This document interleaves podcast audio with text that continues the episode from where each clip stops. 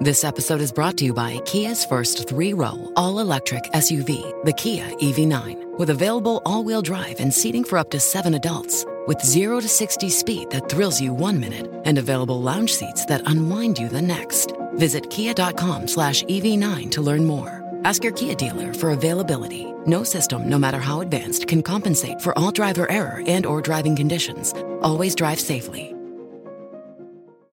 Bonjour à toutes et à tous. Ce n'est pas un secret, le transport de marchandises est un véritable fléau pour l'environnement, qu'il s'agisse du transport par camion, par avion ou bien par bateau entre les continents. En Norvège, un bateau cargo électrique et autonome a relié le port de Porsgrunn au sud-est du pays au port de Brevik, soit un peu plus de 10 km de distance en transportant 120 containers remplis d'engrais. Alors si la prouesse peut paraître minimaliste, eh bien il s'agit en réalité d'un véritable espoir pour verdir un jour le secteur des transports de marchandises.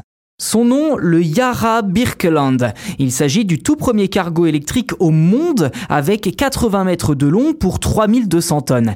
il y a peu, le cargo a débuté ses deux années d'essai au cours desquelles les techniciens auront la charge de corriger les éventuelles erreurs et peaufiner le système de navigation autonome au point d'éventuellement faire disparaître le personnel navigant d'ici 4 ou 5 ans à bord du bateau. Dans le détail, le navire possède 8 compartiments de batterie en lieu et place d'une salle des machines, ce qui lui confère une capacité de 6,8 MWh provenant d'hydroélectricité renouvelable. C'est l'équivalent de 100 Tesla. Le navire va ainsi permettre de supprimer plus de 40 000 trajets en camion chaque année, mais ne permettra d'éliminer que 678 tonnes de CO2 sur un secteur qui émet tout de même 3% de toutes les émissions carbone recensées dans le monde. On parle là, bien entendu, du trafic maritime. Et si ce secteur veut réduire sa pollution de 40% d'ici 2030, les chiffres montrent en réalité que ce taux est en hausse ces dernières années.